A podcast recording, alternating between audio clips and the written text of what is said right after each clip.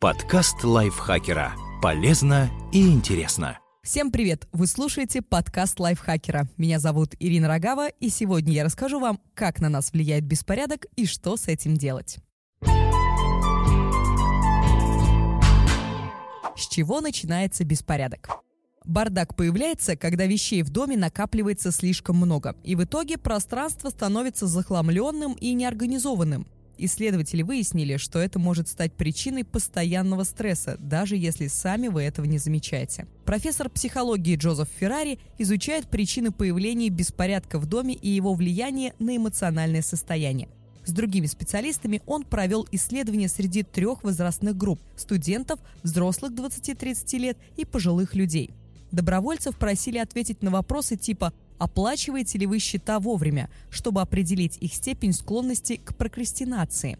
О ее влиянии нельзя забывать, когда речь идет о беспорядке в доме. Ведь многие ненавидят перебирать бумаги и вещи и избавляться от ненужного, и поэтому постоянно откладывают это занятие. Раскладывание документов по папкам или уборка обеденного стола, заваленного книгами – все это требует усилий и времени – Затем исследователи изучили общее самочувствие участников в плане того, как бардак в доме влияет на их жизнь. Людей просили оценить, насколько им подходит утверждение типа «меня угнетает беспорядок в квартире» или «мне приходится все разгребать, прежде чем заняться каким-то делом». В итоге ученые подтвердили наличие тесной связи между прокрастинацией и проблемами с порядком в доме во всех трех возрастных группах – при этом душевный упадок, который вызывается захламленностью жилища, с возрастом проявляется сильнее, а причинами такого состояния у старшего поколения часто бывает неудовлетворенность своей жизнью. Как бардак в доме связан со стрессом?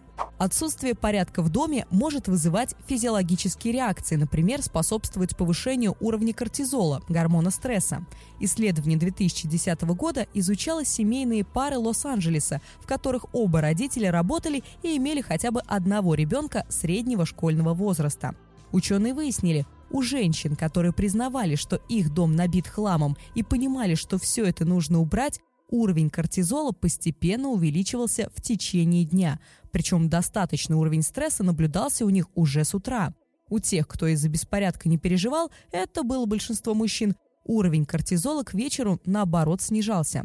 Специалисты предполагают, что это связано с тем, что уборка жилья обычно ложится на плечи жены, и тем, что делать это приходится после рабочего дня – а те мужчины, которые все же занимаются работой по дому, обычно не тратят на наведение порядка так много времени, как их супруги. В следующем исследовании специалисты наблюдали за уровнем кортизола днем и вечером, в то время, когда стресс должен снижаться, а человек находиться в стадии восстановления. Оказалось, что беспорядок каждый воспринимает по-своему. Далеко не всех участников раздражала обувь, разбросанная в прихожей, или горы бумаги на кофейном столике.